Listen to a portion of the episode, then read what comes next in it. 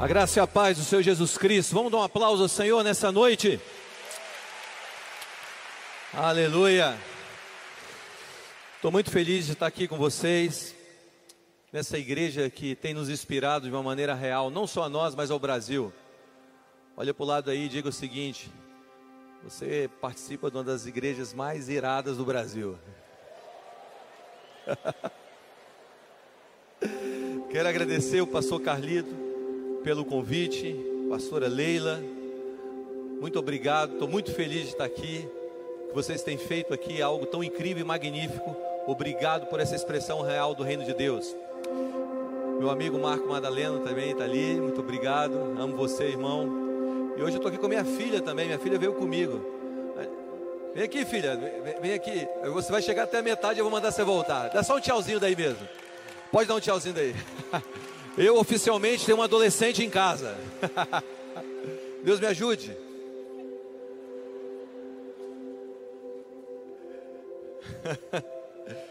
Olha mais uma vez para o lado e diga assim: orei a semana inteira para sentar do seu lado.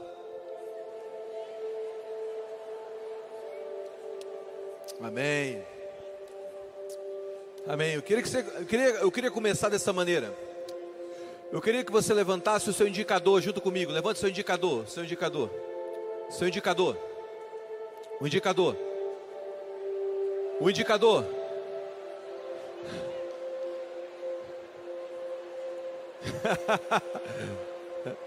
ok, ok. Presta atenção. Escute. A maioria de nós não faz o que a gente ouve, faz o que a gente vê. Nesse tempo, Deus quer trazer uma visibilidade real do que é o reino dele. Por muito tempo nós temos falado o que é o reino de Deus. Mas nesse momento, nessa hora, eu creio que Deus está chamando uma igreja para manifestar o reino de uma maneira clara e real. Sabe, nós já ouvimos tantas palavras sobre o que é o reino de Deus, como o reino de Deus se parece, o que ele é, ou, ou a forma dele, mas o Senhor está nos chamando para manifestá-lo de uma maneira real. Nesse tempo, nessa hora, Deus está nos convocando para parar de espiritualizar as coisas e começar a manifestar as coisas do reino. Por muito tempo nós falamos, o reino de Deus é isso, ou o reino de Deus é aquilo, mas Deus está nos chamando para uma expressão real do reino de Deus. Por isso, quando eu levanto meu polegar e mando você levantar o indicador, você levanta o polegar, é porque você está vendo contrário daquilo que você está ouvindo. Mas a verdade é que Deus não quer mais falar sobre as coisas do reino, Deus quer te usar para expressar o reino de uma maneira real. E eu acredito que essa igreja, e eu acredito que 2022, Deus está nos empurrando para uma expressão real do reino de Deus. A Bíblia fala em Hebreus capítulo 11, versículo 3, que pela fé nós entendemos que o universo foi formado pela palavra de Deus, de maneira que o invisível veio a existir, que o visível veio a existir a partir do invisível. O que eu sinto no meu coração é que nós precisamos começar a ler as coisas espirituais de uma maneira real e de uma maneira palpável, mensurável. Você quer ver algo? Esse púlpito aqui, esse púlpito, ele é concreto ou abstrato? Esse copo, é concreto ou abstrato? Esse celular, ele é concreto ou abstrato? E o seu espírito, ele é concreto ou abstrato?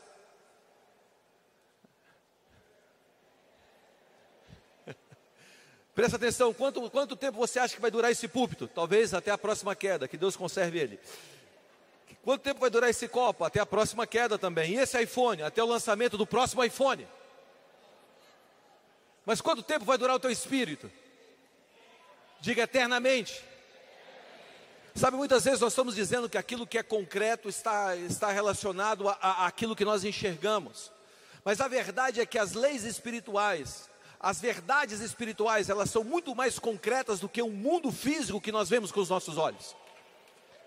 Por isso, quando nós batemos em Hebreus capítulo 11, versículo 3, nós vemos a Bíblia falar claramente, o autor aos Hebreus falar claramente que tudo que é visível veio das coisas que não se aparecem, ou das coisas invisíveis.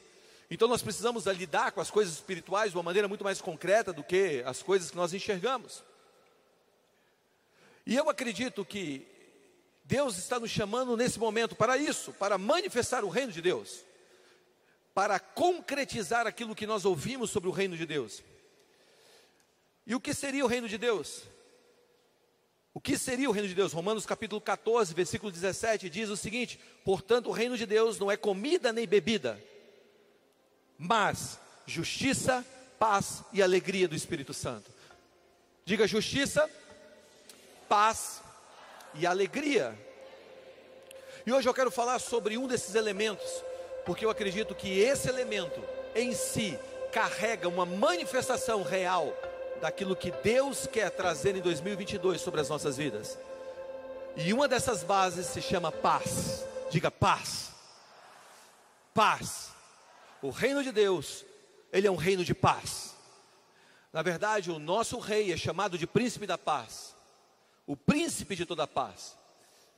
Por isso, abra comigo em um texto, dois textos nós vamos ler agora, mas eu quero que você abrisse comigo em João capítulo 14, versículo 27, e nós vamos começar por aqui. João 14, 27.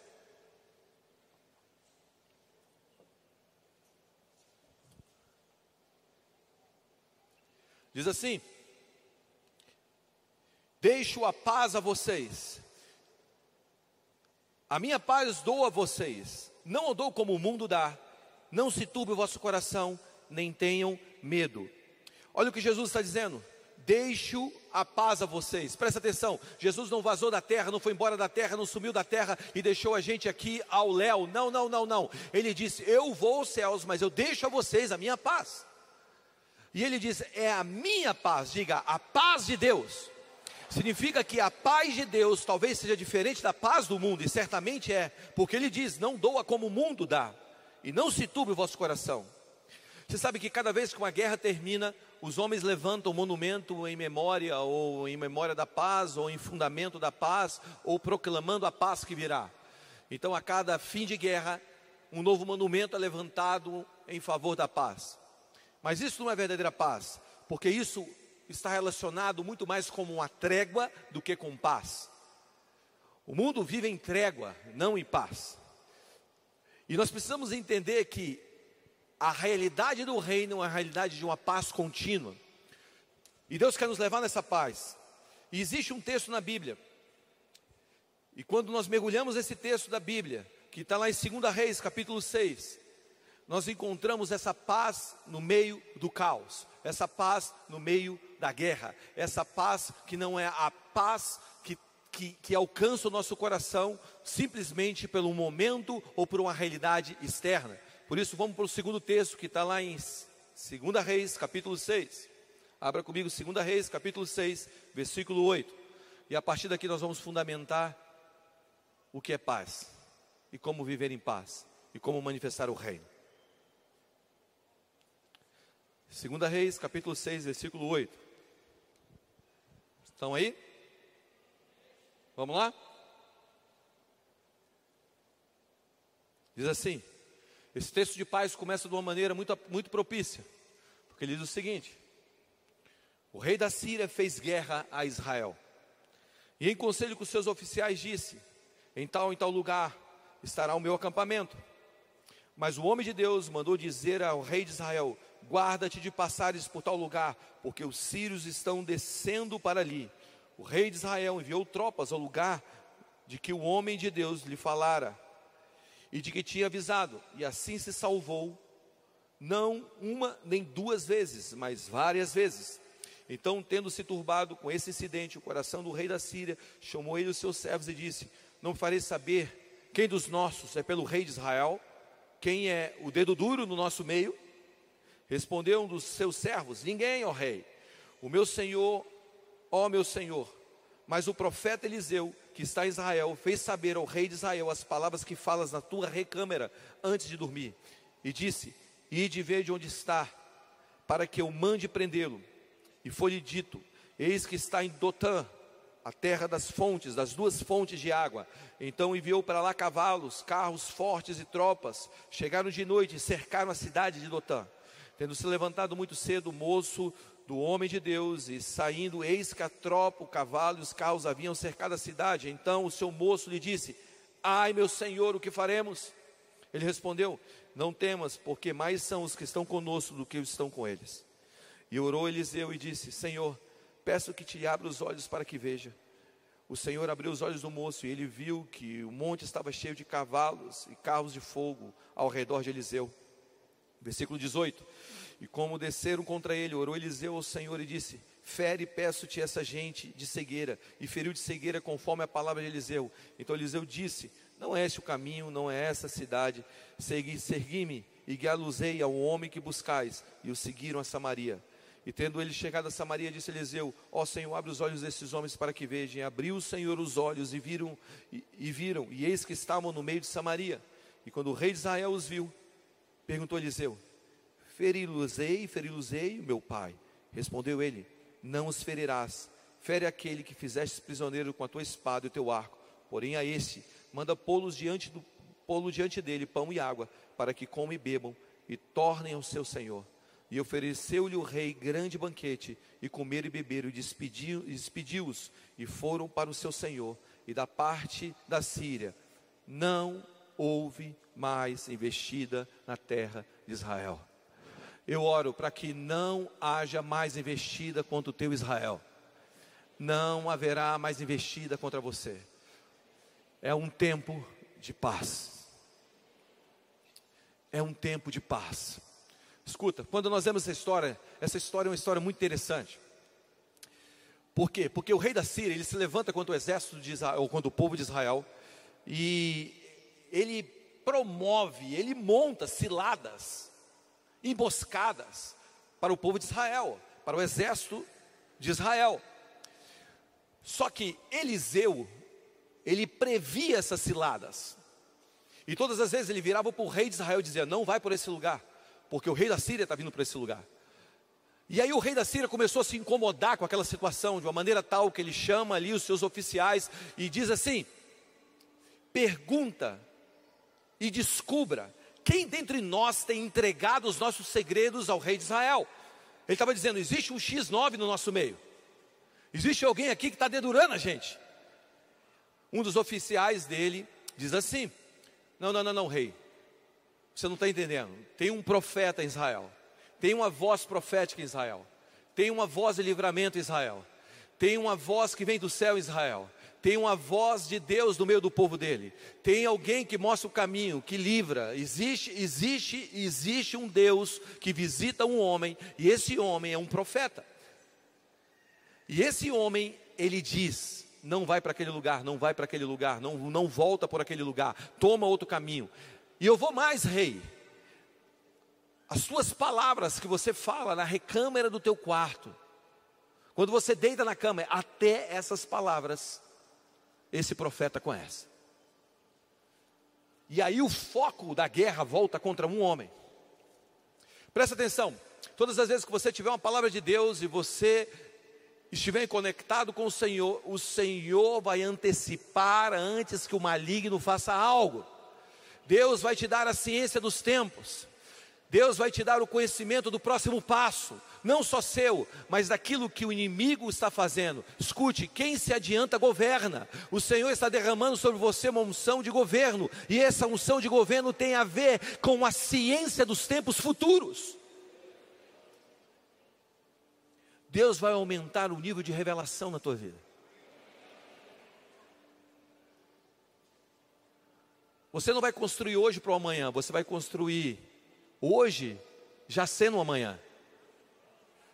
Porque você vai entrar na consciência do de Deus nessa noite. Agora, o rei da Síria, então, ele fala assim: ok, então já que esse cara está tá falando tudo, vamos prendê-lo.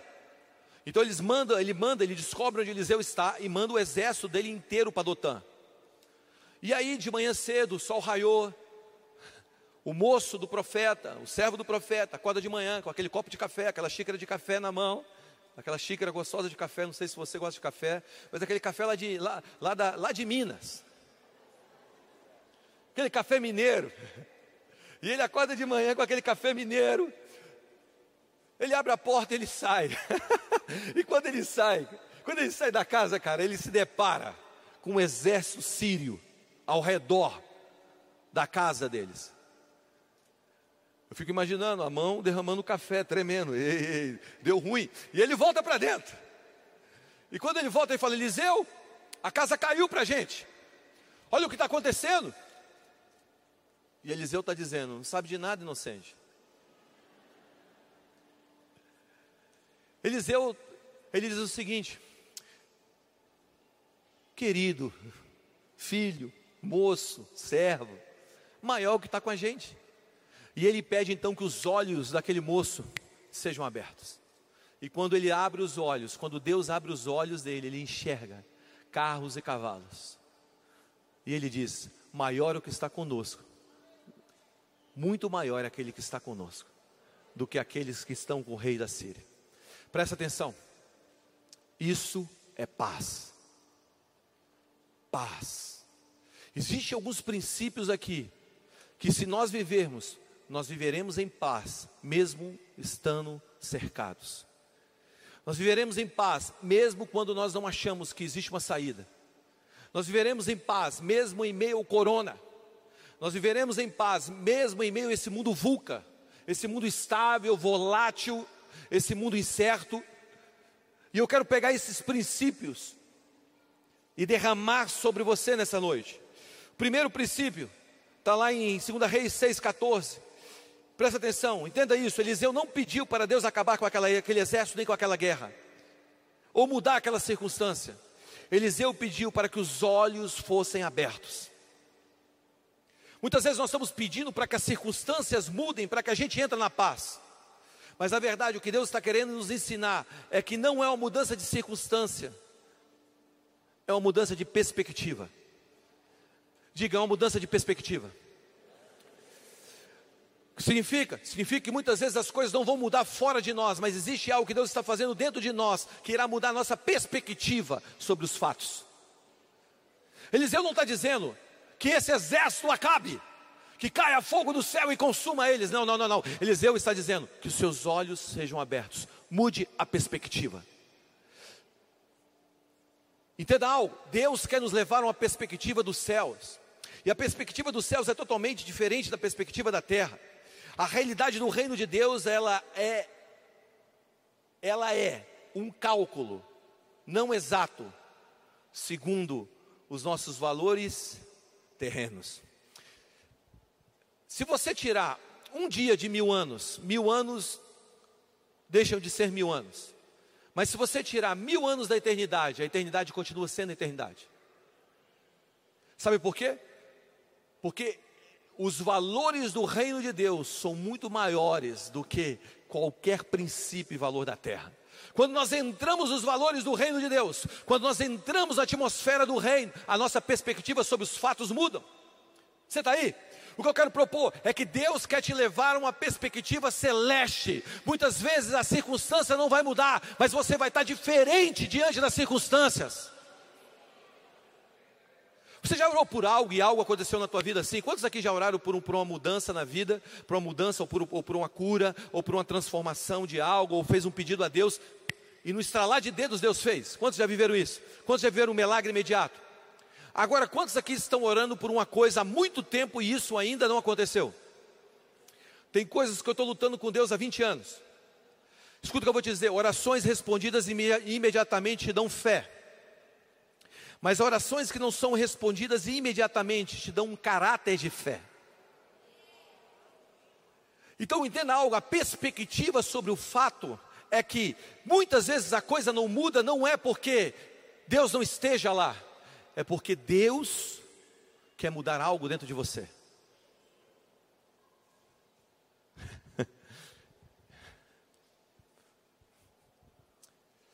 Não tem a ver com a mudança do meio. Paz não tem a ver com ausência de guerra.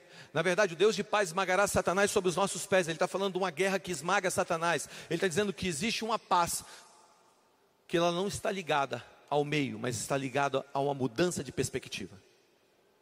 Quando você entende a perspectiva de Deus, você começa a operar a tua vida de uma maneira diferente. Escuta o que eu vou te dizer, grava isso aqui, ó. Não esquece isso. Tudo que Deus vai fazer na tua vida,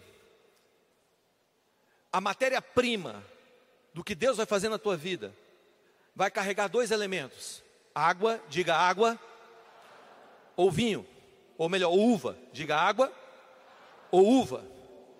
Olha para o lado e diga água ou uva.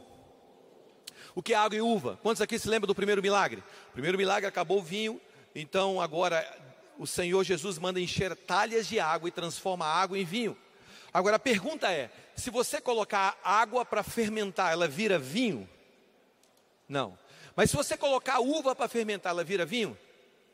Então o que você tem na mão, tudo que Deus te entrega na mão, ou é água ou é uva. O que significa? Água é milagre. Todas as vezes que você tem água na mão, você precisa de um milagre para virar vinho. Mas quando Deus te entrega a uva, você precisa de um processo para virar vinho.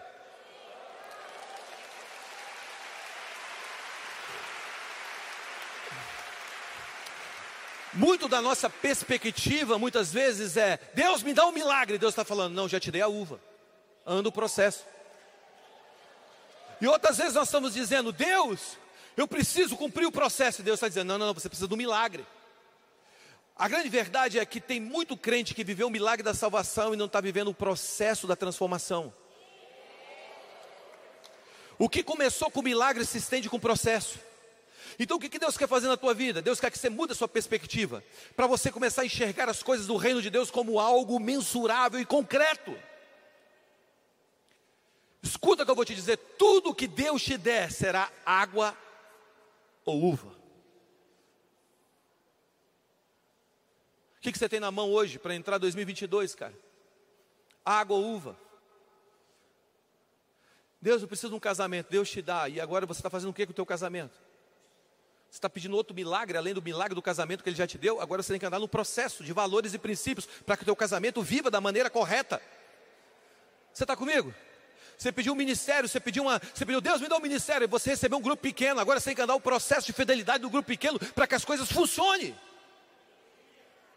É água ou uva. Mude a sua perspectiva sobre o que você tem na mão.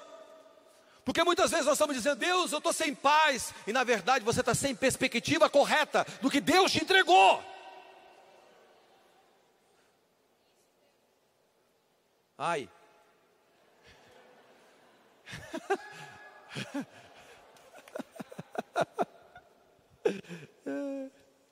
Você está aí? Filipenses capítulo 4, versículo 6 diz o seguinte: Não andeis ansiosos por coisa alguma, mas em tudo, pela oração e súplica, com ações de graças, apresentai os seus pedidos a Deus, e a paz de Deus, diga a paz de Deus, que excede o entendimento, que excede o quê? Qual é a paz de Deus? É a paz que excede o entendimento. Então, se você está entendendo, ainda não é a paz de Deus. Então, se você está querendo entender para ter paz, então não é a paz de Deus. A paz de Deus é aquela que você não entende, mas vive.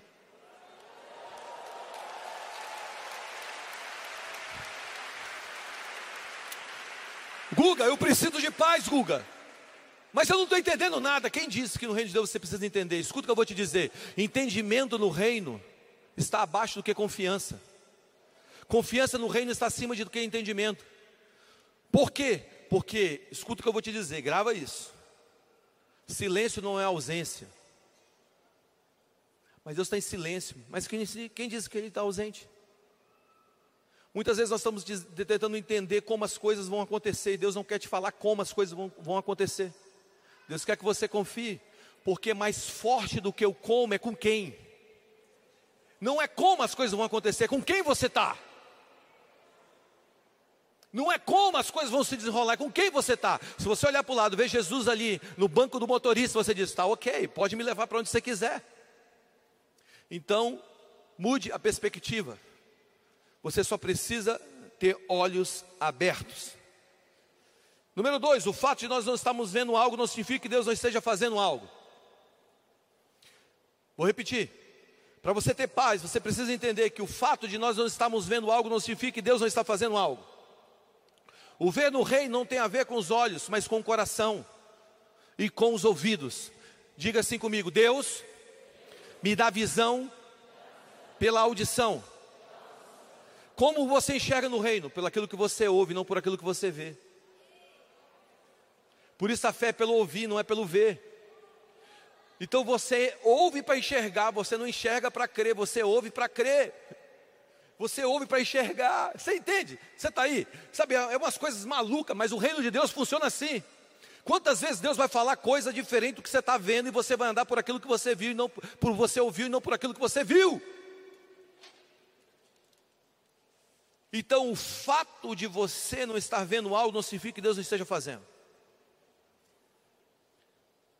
Efésios capítulo 1, versículo 18 diz: Oro ainda para que os, os, olhos do vosso coração sejam iluminados, para que saibais, saibais qual é a real experiência do chamado que ele vos fez, aos quais são as riquezas da, da glória da sua herança aos santos.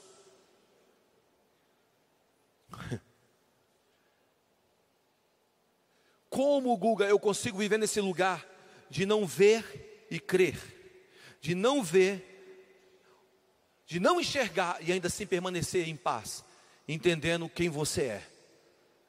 E você é um filho. Entendendo quem Deus é na tua vida. Escuta o que eu vou te dizer. Se você tem uma identidade bem definida, se você sabe quem você é, se você percebeu realmente o que a palavra diz a teu respeito, você vai começar a viver fundamentado em uma realidade que você não precisa ver Deus fazendo toda hora, porque você já sabe, você já entende quem você é e quem Ele é em você. Deixa eu te explicar, deixa, deixa eu dizer algumas coisas sobre quem é, sobre a sua origem e quem Cristo é em você. O que a palavra fala a teu respeito? 2 Coríntios capítulo 5, versículo 17. A Bíblia diz que eu sou uma nova criatura. Em Efésios capítulo 4, versículo 24, diz que eu fui criado em verdade, justiça e santidade. Em Romanos capítulo 5, versículo 26, diz que eu sou um filho de Deus. Romanos 8, 16 diz que eu sou um filho de Deus. E nos versos 17 e 18 diz que eu sou co-herdeiro em Cristo Jesus. Apocalipse 5, 10 diz que eu sou rei e sacerdote para a glória de Deus. 2 Coríntios capítulo 5, versículo 21 diz que eu sou justiça de Deus em Cristo Jesus. Em Deuteronômio 28, 8 diz que eu sou abençoado em todas as coisas e onde eu ponho a mão prospero, porque ouço e obedeço ao Senhor. E no verso 13 diz que eu sou cabeça cabeça e não cauda. Em 1 Coríntios capítulo 1, versículo 2 diz que eu sou santificado em Cristo. Em Romanos 8, 37 diz que eu sou mais que vencedor. Em Mateus 5, 13 diz que eu sou sal da terra e luz do mundo. Em 1 Pedro 2, 9 diz que eu sou geração eleita, sacerdócio real, nação santa, povo de propriedade exclusiva de Deus. Em Efésios 2, 22 diz que eu sou morada de Deus no Espírito. Em 1 Coríntios 3, 16 diz que eu sou santuário de Deus aqui na terra. Em Salmo 28, 7 diz que eu sou forte porque o Senhor é a minha força, é a força da minha vida. Em 1 de João 4, 4 diz que maior maior aquele que está em mim do que aquele que está no mundo. Em Romanos 1,7 a Bíblia diz que eu sou amado de Deus. Em Romanos 8,1 diz que eu sou livre de toda a condenação e do domínio do pecado. Em 1 Pedro 2,24 diz que eu fui crucificado pelas pisaduras de Cristo, eu sou sarado. E em, em Salmos 37 diz que eu sou guardado pelos anjos de Deus. Enxerga a palavra. Perceba algo, a palavra está aí. A palavra está aí. É porque eu não estou sentindo. Eu não estou sentindo nada, sentindo nada, eu não sinto a perna, eu não sinto, eu não sinto nada. Quem diz você tem que sentir alguma coisa?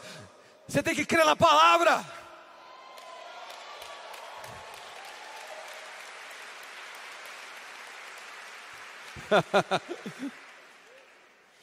Sabe, Guga, é porque eu não sinto que eu sou amado, ó céus, ó terra, ó vida.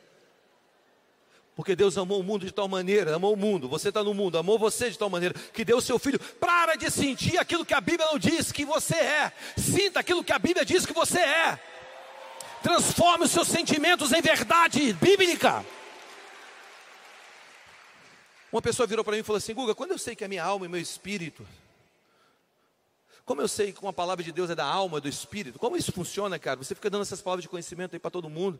Mas como eu sei que a palavra de Deus, é, como eu sei que é uma palavra de Deus e não é uma palavra da minha alma? A Bíblia fala claramente sobre a espada de dois gumes, que é a palavra, essa espada de dois gumes que separa juntas e medulas, a alma do espírito. O que significa que eu sei que a palavra de Deus, quando eu sei que uma palavra veio de Deus, quando ela está fundamentada na palavra de Deus. Então o meu sentimento tem que vir fundamentado numa palavra de Deus. Amém? Então perceba algo, não significa quando você não está vendo algo, Deus não esteja fazendo algo. Volto a repetir, silêncio não é ausência. Diga comigo, silêncio não é ausência. Deus pode estar em silêncio, mas nunca ausente. Sempre Ele está lá. Eu me lembro quando eu fui, quando eu fui botar meu filho para jogar um campeonato de futebol, levei ele para jogar um campeonato de futebol, ele ele ele estava numa idade intermediária, então ele jogou com os mais velhos. E agora meu filho Benjamin, que é o gaiato da casa, ele é muito sarcástico. Aquelas piadas, sabe? Desde pequeno, meio inteligente assim. Ele é o Benjamin. Esse é o Benjamin. O furacão. Ele quebrou esse braço que virou um S. Passou oito meses, ele quebrou esse outro, outro braço que virou normal, mas quebrou o braço. Depois, passou um tempo, ele quebrou o dente da frente. Aí eu falei: Você está proibido de quebrar qualquer coisa até os 170 anos. E aí ele está jogando bola. Eu botei ele para jogar bola, ele está jogando o primeiro campeonato dele. E ele está jogando com os meninos maiores. Na segunda entrada, vem um menino e pá, no meio dele. Aí ele caiu no chão. E eu vi que ele estava querendo chorar. Sabe o que ele está assim, ó? Começa a balançar a boca assim.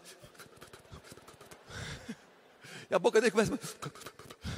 E ele começa a me procurar. E eu estou lá na grade, na cerca. E eu olhei para ele e falei assim: levanta, levanta, continua, levanta. Você dá conta, filho? Levanta, levanta.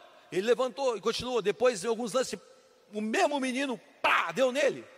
Eu estou pensando, Senhor, faz meu filho dar nele também.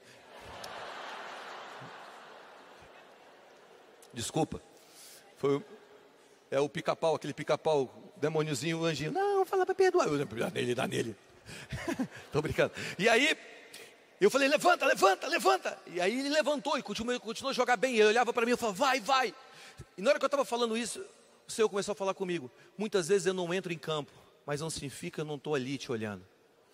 Sabe, muitas vezes Deus não vai entrar em campo para resolver, Deus não vai entrar no campo para resolver os seus problemas, mas Deus está na grade te dando conselhos, e o conselho é a palavra. Se você quer ter paz, escuta o que eu vou te dizer. Não significa que você vai enxergar Deus toda hora, mas quando você não vê as mãos de Deus, confie no coração dele por você.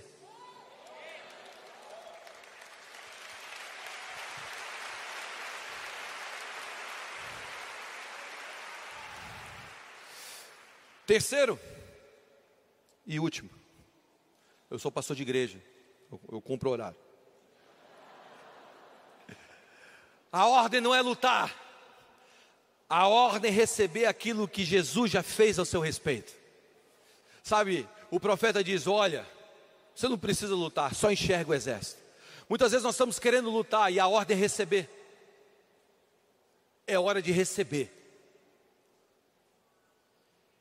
Muitas vezes nós estamos atrás da paz, da alegria, da felicidade, nós estamos atrás dos recursos, e Deus está dizendo: você não precisa atrás disso, você só tem que receber. Estou aqui com minha filha Isabela. Uma vez no culto a gente a gente é, é, estava indo embora, acabou o culto lá na nossa igreja em Brasília e eu estou indo embora para o carro. Quando eu chego no carro, a Isabela fala bem assim: Pai, perdi o celular. E você sabe o que significa perder o celular para um adolescente? Se você não sabe, é porque você ainda não tem um adolescente. Mas no dia que você tiver um adolescente, você saberá o que é um celular perdido de um adolescente. É quase um membro do corpo amputado.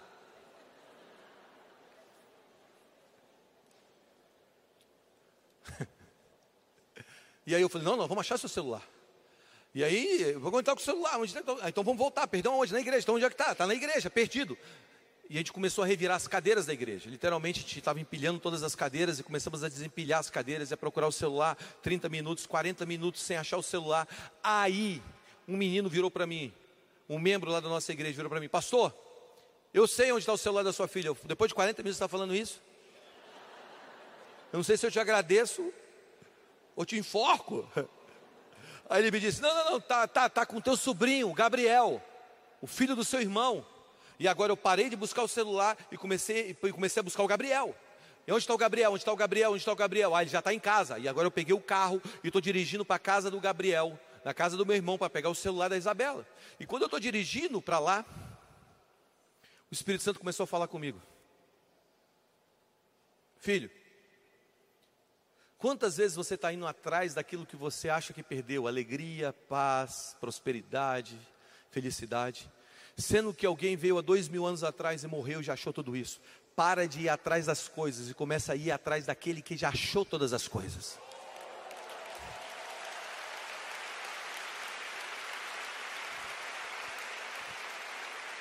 A ordem não é ir atrás das coisas, a ordem não é lutar, a ordem é ir atrás daquele que já achou todas as coisas. Há dois mil anos atrás, o nosso rei mesmo sendo como Deus, nos usurpou ser como tal, mas antes disso tomou a forma de servo e se submeteu à morte de cruz. E ele abriu os braços e disse: Está consumado. E o está consumado dele comprou para si todo o povo, língua, tribo e nação. Ele comprou a nossa alegria, ele comprou a nossa felicidade, ele comprou nosso presente, nosso passado e nosso futuro. Ele tomou tudo para ele. Nós não precisamos ir atrás das coisas, vá atrás de Jesus. Vai atrás de Jesus.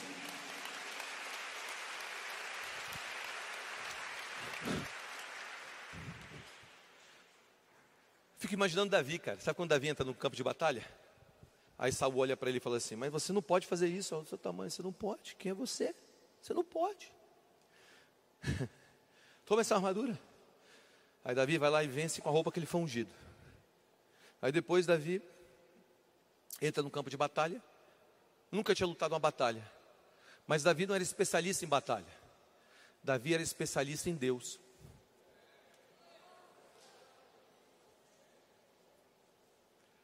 A gente quer ser especialista em problema. Não, rola o problema aqui na minha mão que eu sei resolver problema. Você cortar fio vermelho.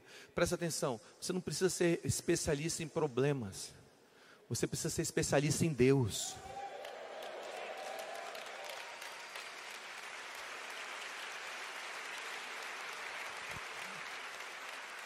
Quanto mais tempo você gastar com Deus, menos tempo você vai gastar resolvendo problemas. Escuta o que eu estou te dizendo.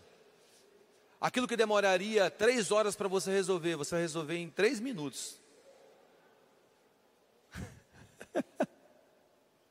você está aí? Se abrigue na obra de Cristo. Ninguém pode, escuta o que eu vou te dizer. O apóstolo Paulo escreve em Efésios capítulo 2, versículo 8 e 9 porque pela graça vocês são salvos pela fé, e isso não é de vocês mesmos, é um dom de Deus, não pelas obras para que ninguém se glorie. Em outras palavras, ninguém pode receber a aprovação de Deus através do seu desempenho. Em vez disso, a graça nos dá o que não merecemos. E nunca poderíamos esperar realizar com o nosso esforço e com a nossa perfeição. O que significa viver na obra de Cristo? Significa trabalhar por amor e não para ser amado trabalhar a partir da aceitação e não para ser aceito, trabalhar com aprovação e não trabalhar para ser aprovado. O que Deus quer nos, fazer, né, quer nos levar nessa noite a viver é viver uma paz na obra daquele que já fez. Sabe, meu filho nunca acordou de manhã e virou para mim, pai, tem gasolina no carro para levar a gente na escola? Meu filho nunca ligou uma lanterna de noite e foi lá na dispensa. Está fazendo o quê, filho? Estou vendo se tem comida para amanhã. Ele está descansado na minha obra.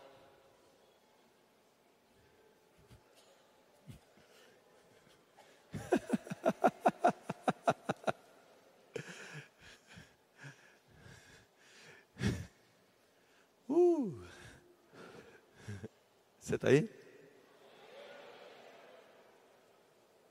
Descanse na obra de Cristo. Não é você que vai mudar o teu esposo, é Cristo. Não é você que vai levar o teu filho a Jesus, é Cristo. Presta atenção, escuta o que eu vou te dizer. Eu nunca achei Jesus, sempre foi Jesus que me achou. Eu nunca encontrei Jesus, sempre foi Ele que me encontrou, cara. E hoje eu fico pensando como a gente está achando, ah, eu achei, ah, eu fiz. Não, não, não, descanse, apenas descanse. Apenas descanse na obra de Cristo. Apenas descanse. Israel.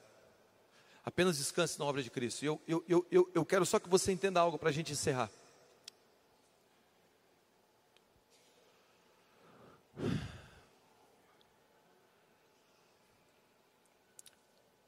A palavra paz, no hebraico, ela é diferente. Ela é, ela é chamada shalom. Eu tenho, eu, tenho, eu tenho aqui a palavra paz no hebraico. Olha para isso. Você sabe que muitas línguas orientais, elas não têm uma camada só de escrita. Você tem a camada de escrita, você tem a camada numérica, você tem uma camada chamada pictografia. A pictografia é a linguagem desenhada da palavra ou das frases de línguas orientais. Exemplo, a língua chinesa você sabe que tem desenhos que representam as palavras. Então você vê um desenho, você sabe que é uma palavra. No hebraico, tem uma parte do hebraico que também tem desenho. que é a pictografia. Então essa é a palavra shalom e os desenhos que formam a palavra shalom na pictografia. Então olha da direita para a esquerda, ok? Escreve da direita para a esquerda. A primeira palavra é shin. Shin é representado por esse desenho que é esses dentes que quebram, que destroem. Você bota a comida na boca, você morde e quebra. A segunda palavra é lamed, que lamé, lamé é ovelha, lamed é esse cajado. O cajado representa a autoridade. A terceira palavra para formar a palavra shalom, a terceira, a terceira, para formar a palavra shalom é vav. Vav é essa forquilha. A forquilha, o que é a forquilha? Você amarra, você amarra uma corda, puxa e entrelaça para levantar uma tenda, entrelaça na forquilha e prende no chão. Então fala sobre esse atrelar. E a última, e a última letra para formar a palavra shalom é men. Men é representado por essas ondas, que representa o caos. Então quando você ouve shalom, você ouve paz, significa destruir toda autoridade atrelada ao caos.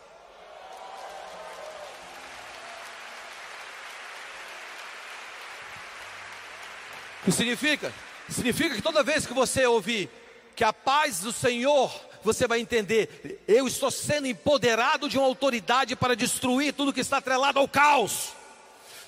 Você entende isso? Por isso o nosso Jesus dormia no meio da tempestade, porque ele tinha uma autoridade para destruir tudo que está atrelado ao caos. Deus está levantando uma igreja aqui em São José dos Campos, Deus está levantando uma igreja no Brasil, Deus está levantando essa igreja brasileira para destruir tudo que está atrelado ao caos na política, na educação, na economia, em qualquer segmento. Existe um mover do Espírito no Brasil para uma reforma, para destruir tudo que está atrelado ao caos, e já começou. Já começou? Já começou. Uga, mas os tempos não são bons. Cara, o tanto de vento que está soprando. Você não entende, cara. Eu acordo todo dia de manhã e eu não sei se meu filho vai estar em casa. Cara, eu, eu, eu, eu, eu, eu, eu não sei se meu esposo vai voltar. Eu, eu, eu não sei se minhas contas vão ser pagas. Eu não, eu não sei. Eu não sei se realmente o ano 2022 vai funcionar shalom sobre você.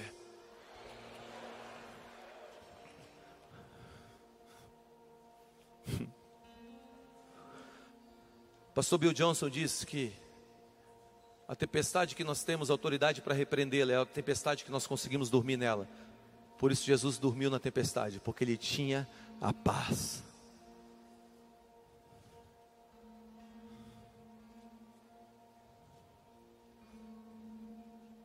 Minha paz os dou.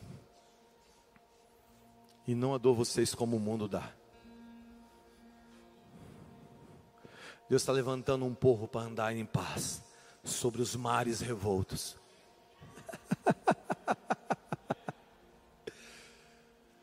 Eu não entendo porque Deus não acalma as tempestades. É porque muitas vezes, como diz meu amigo Chris Valdo, muitas vezes Deus acalma a tempestade Outras vezes Deus te acalma na tempestade. Como Deus te acalma na tempestade? Shalom. É tempo de nós gritarmos a paz de Deus sobre o Brasil e sobre as nações. Ah, Guga, está vindo aí uma nova variante, Omicron, Delta, Satanás vestido de sei lá o que. Paz sobre você. Paz. Paz. A paz que excede todo entendimento, o príncipe da paz. o príncipe da paz, o príncipe da paz. O príncipe da paz. Eu fiz alguns velórios esse ano de 2021 de pessoas que morreram lá da igreja, os pais de, de pessoas que eu amo tanto, que morreram de corona. Eu me lembro de um claramente que eu entrei para fazer o, o velório. Caixão lacrado, cinco minutos para fazer o velório. Quando entrei no lugar, eu senti tanta paz. E eles estavam cantando: Que, que paz a mais doce vieres gozar.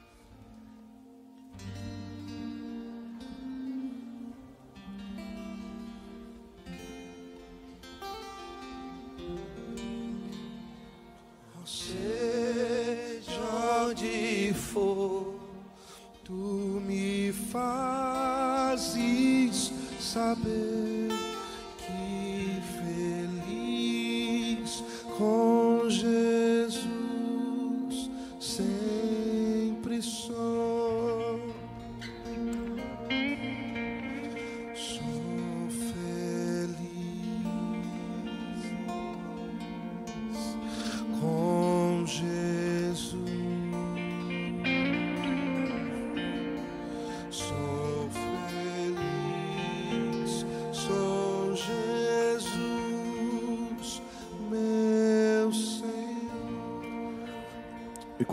Naqueles cinco minutos, parece que eu tinha entrado na eternidade. E o filho mais velho veio, me abraçou e disse assim: Vai tudo bem comigo, Uga. Vai tudo bem comigo. E eu entrei no carro e eu comecei a chorar.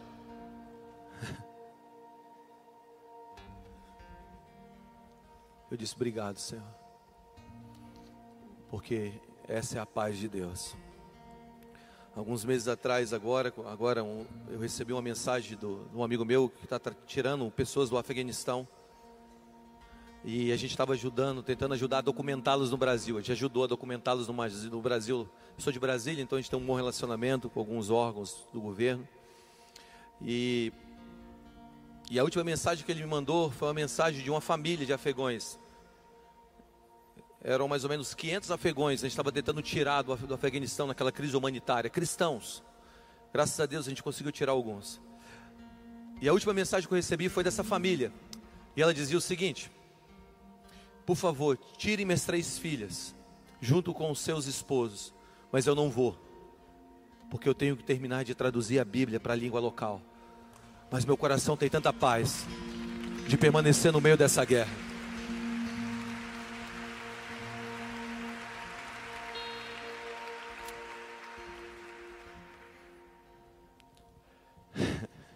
Queria que você ficasse em pé nessa, nessa noite.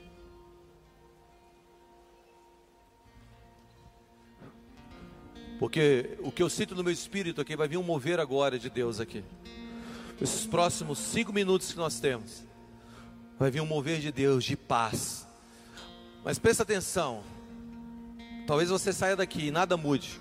Sabe o que aconteceu com Davi depois de ele ter sido ungido? Em Mateus, em, em 1 Samuel capítulo 16, o que ele fez depois de ser ungido, ele voltou a ser pastor. Nada mudou, mas ele já tinha unção. Você vai receber uma unção nessa noite. Talvez amanhã, no sábado, nada mude, mas já existe uma unção aí. Dentro de você. Sobre as mãos, eu vou orar. Os anjos vão entrar aqui agora. Anjos do Senhor. Alguns vão sentir o seu corpo tremer, outros vão sentir um fogo caindo, outros vão começar a chorar, outros vão sentir essa paz que excede todo entendimento. Sobre as suas mãos.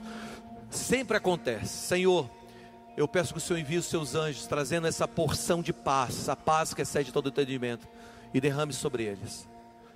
Eu oro, Senhor, para que os seus anjos invadam aqui agora, e que haja encontros sobrenaturais entre eles e esses anjos e o Senhor. Só espera.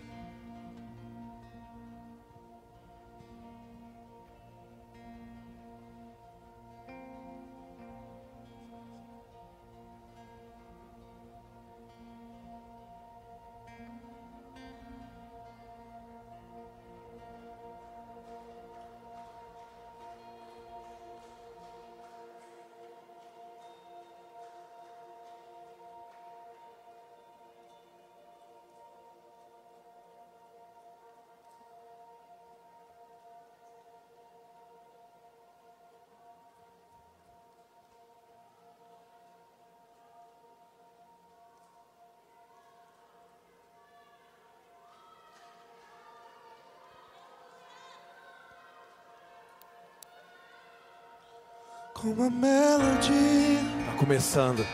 Ele me encontrou, uh! me cercou com uma canção. Aumenta a tua presença, Jesus. Que me libertou dos meus inimigos, dos meus medos, me salvou. Eu não sou mais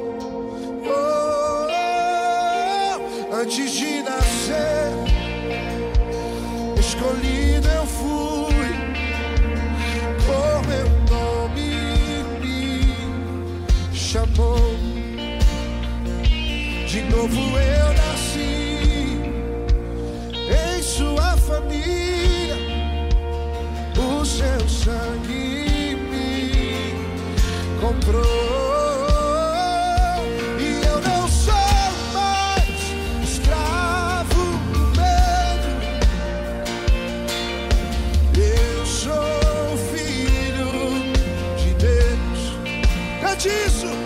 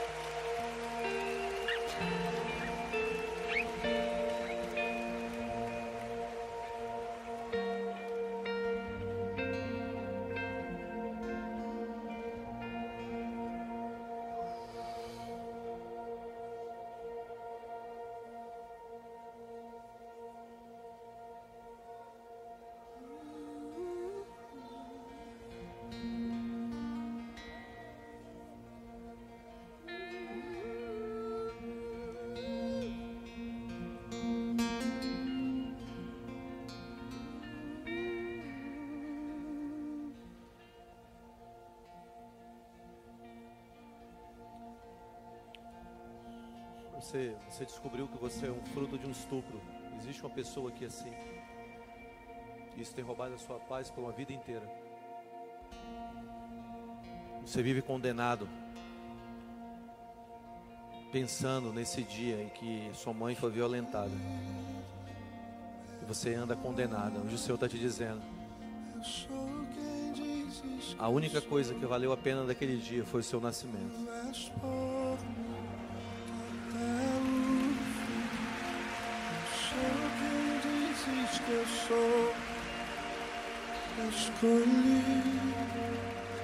Isso parece tão delicado de se fazer.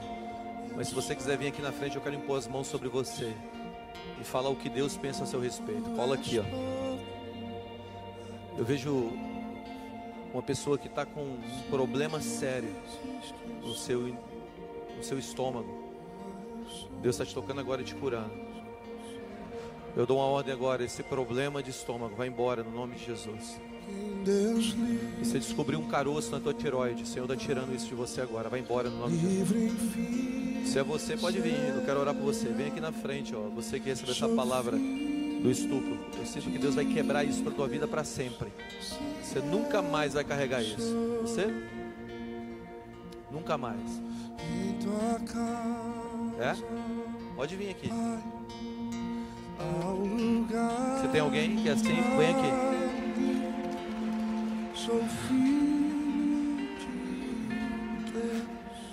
Você é uma filha amada. Você é um filho amado. Escolhido, perdoado. Senhor, eu quebro essas palavras de condenação. Eu sou quem Você nunca, vocês nunca mais vão andar com essa condenação sobre você. Pode vir. Tu és por Nunca mais. Nunca mais. Essa palavra era para você. E por causa de você, todos eles foram abençoados. Hoje Deus quebra o poder da condenação sobre a sua vida, sobre a sua vida. Foi Jesus que sonhou com você, cara. Você não é fruto de uma de uma escolha terrena, você é fruto de uma escolha no céu. Por isso eu quebro o poder da condenação sobre vocês. Vocês são a escolha de Deus. A escolha de Deus para esse mundo. Fluam naquilo que Deus entregou. Vocês são amados. Eu não sei se tem alguém do time de administração para impor as mãos sobre eles. Mas eu sinto que o Senhor está liberando agora vida, vida, vida. Aleluia. Vocês são filhos amados. Filhos amados. Obrigado, gente. Cara, existe um poder de criatividade sobre você. Deus te fez criativo. Que você flua em criatividade. Aleluia. Eu dou uma ordem a qualquer doença que tem roubado a paz nesse último ano. Vai embora no nome de Jesus. Vai embora no nome de Jesus. Que a sentença da obra de Cristo caia sobre vocês agora. Vai embora no nome de Jesus. Espírito Santo, aumenta a tua glória aqui. Aumenta a tua glória aqui. Aumenta a tua glória. Vamos lá, comece a adorar Jesus com as suas próprias palavras.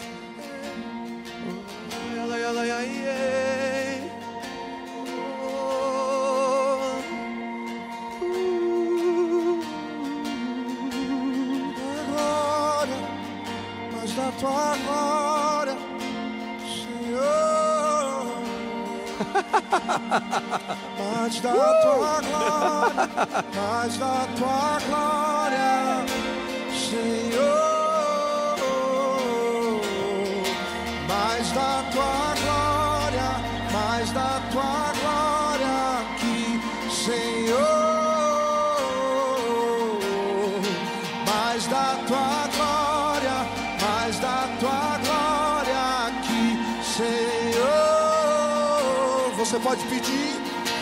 mais da tua glória, mais da tua glória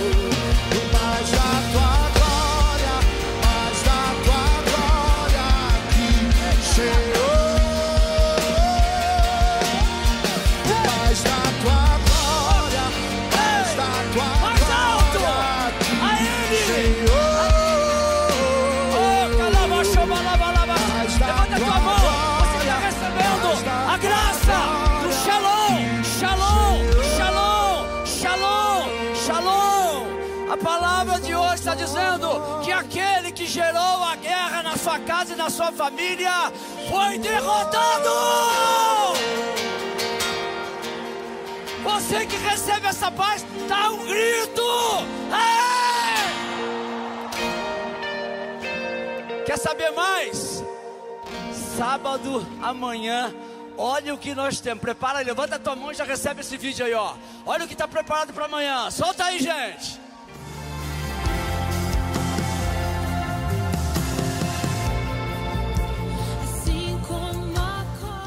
Que aconteceu no passado não vai ser percebido de uma maneira humana, mas será discernida pelo Espírito, porque o seu passado não será uma âncora, mas será uma catapulta para o seu futuro. Toda vez que o diabo te lembrar do seu passado, lembre-se do futuro dele, porque o seu passado já foi perdoado na cruz de Cristo. Se você é um homem uma mulher arrependido, você é uma nova criatura, e quem está em Cristo, nova criatura é. As coisas velhas já passaram e eis que tudo se fez novo.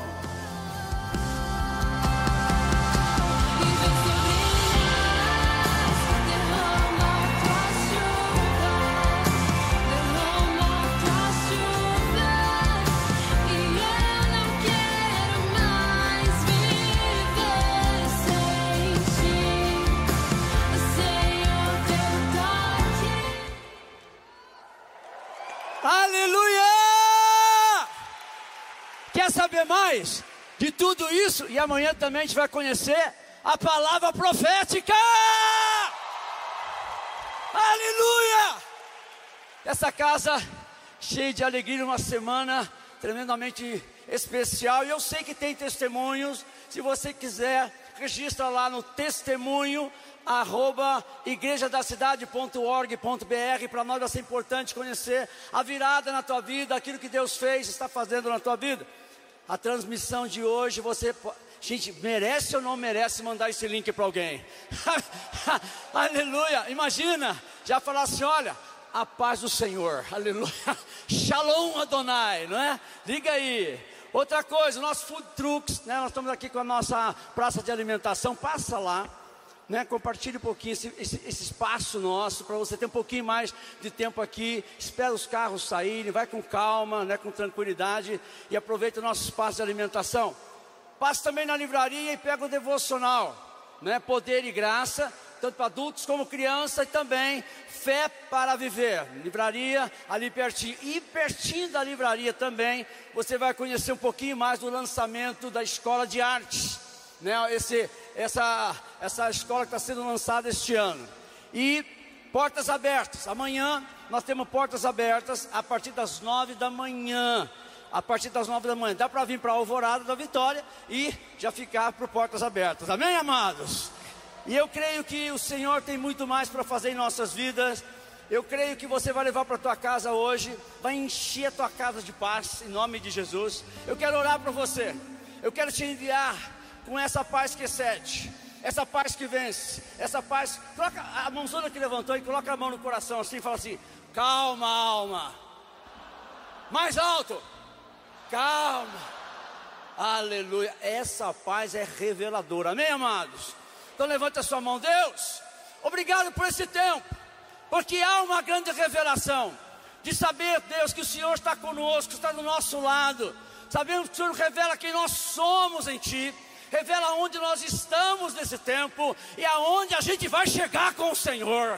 Nós te louvamos, é na beleza da tua grandeza, da tua bondade, da tua misericórdia. Tu és o príncipe da paz. Inunda nossos lares, inunda nossas casas. Sabemos, ó Pai, que essa noite nos trouxe um senso de, de equilíbrio, de maturidade, de ouvir o Senhor. Que essa fé cresça em nosso coração. Sabemos, ó Pai, que nessa noite o Senhor trabalhou em nossas vidas tanto aqui como aquele que nos acompanhou pelo online, pela internet. Eu te louvo, Pai, e abençoa o teu povo, esse povo que conhece o príncipe da paz. E nós declaramos, Pai, que a tua bênção, a bênção do Pai, do Filho e do Espírito Santo irão nos conduzir, porque aquele que está em nós é maior do que aquele que está no mundo. Deus te abençoe!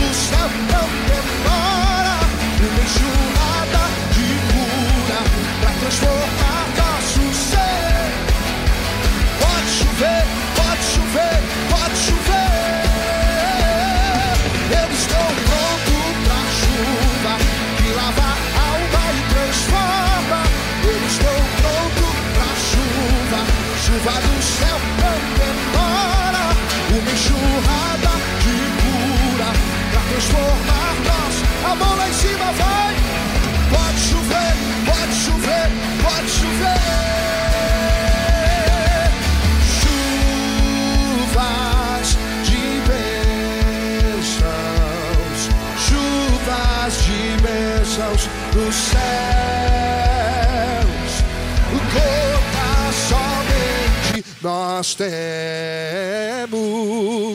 Chuvas rogamos a Deus.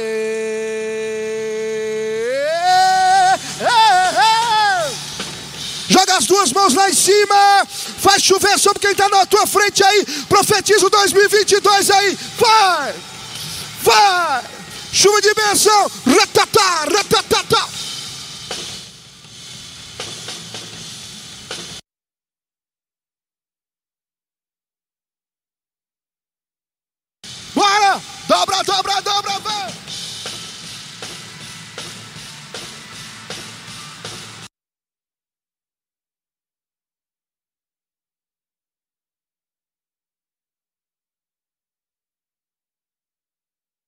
Lava a alma e transforma.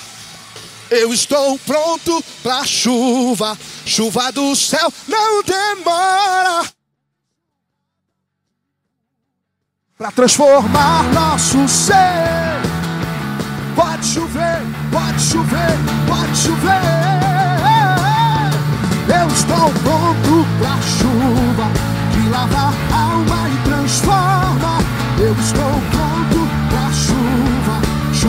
do céu não demora.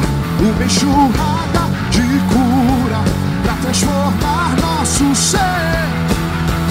Pode chover, pode chover, pode chover, pode chover, pode chover, pode chover, pode chover, pode chover, pode chover. Sai do chão, sai do chão, vai, vai, vai.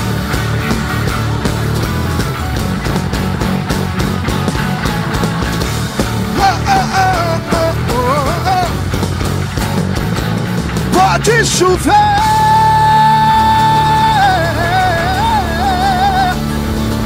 Pode chover.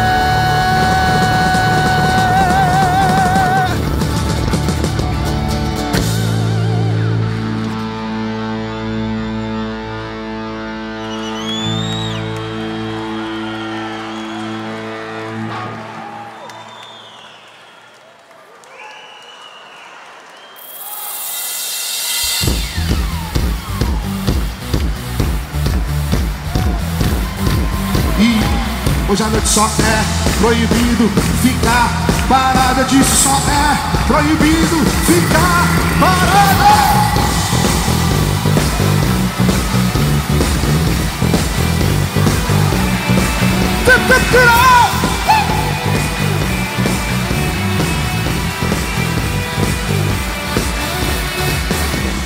Tua voz é poderosa.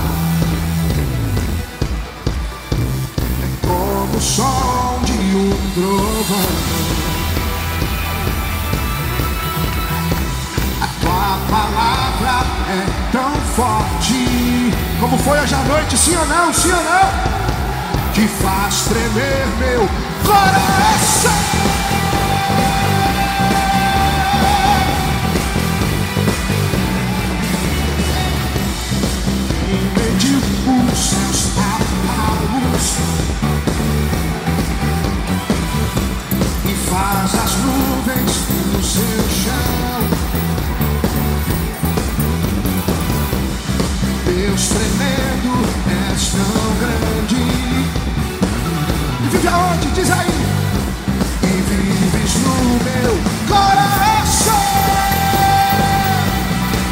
És o rei. Tu é a glória. Teu é o poder quando sempre tu és o rei, tua é a glória, teu é o poder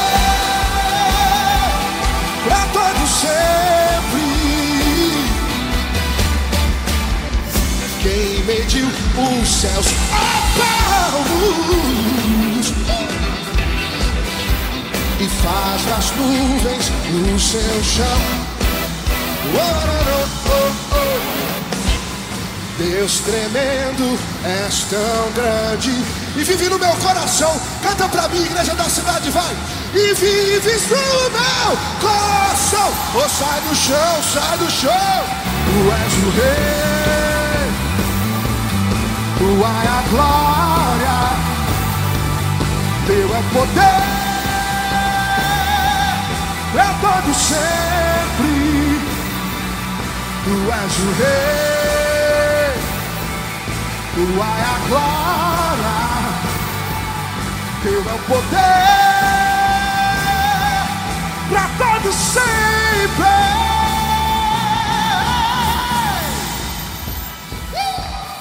Ainda tem crente feliz aí.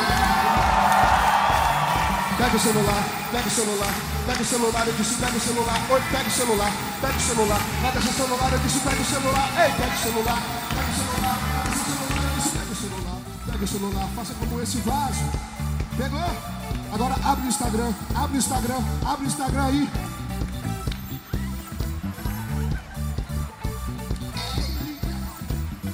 Abriu o seu Instagram? Bota no Stories aí. Hashtag Semana da Virada, arroba Israel Salazar. E é o seguinte, ó. O stories mais criativo que me marcar, vou repostar hoje à noite. Fechou? Daí, tá no ponto, tá no ponto para fazer o seu story. É você, é você dançando. Dois, três, valendo. É você e seus stories aí. Hashtag Semana da Virada, arroba Israel Salazar que marcar a gente, ó, velho. Foi? Marcou?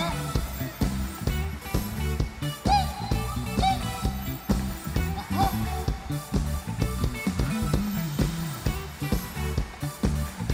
O direita, o direita, esquerda, o direita, esquerda, o direita, esquerda. Acende a lanterna dele aí, vai, acende a lanterna do seu celular aí. Vamos fazer a festa. A ti a glória, a ti o louvor. A ti a glória, a ti o louvor. Acende tudo aí, meu filho, vai. A ti o louvor.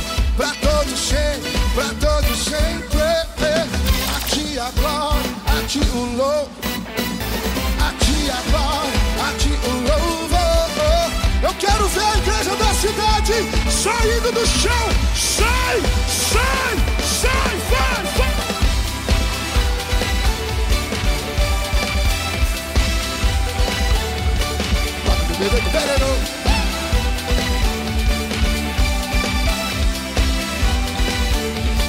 Tu és o rei,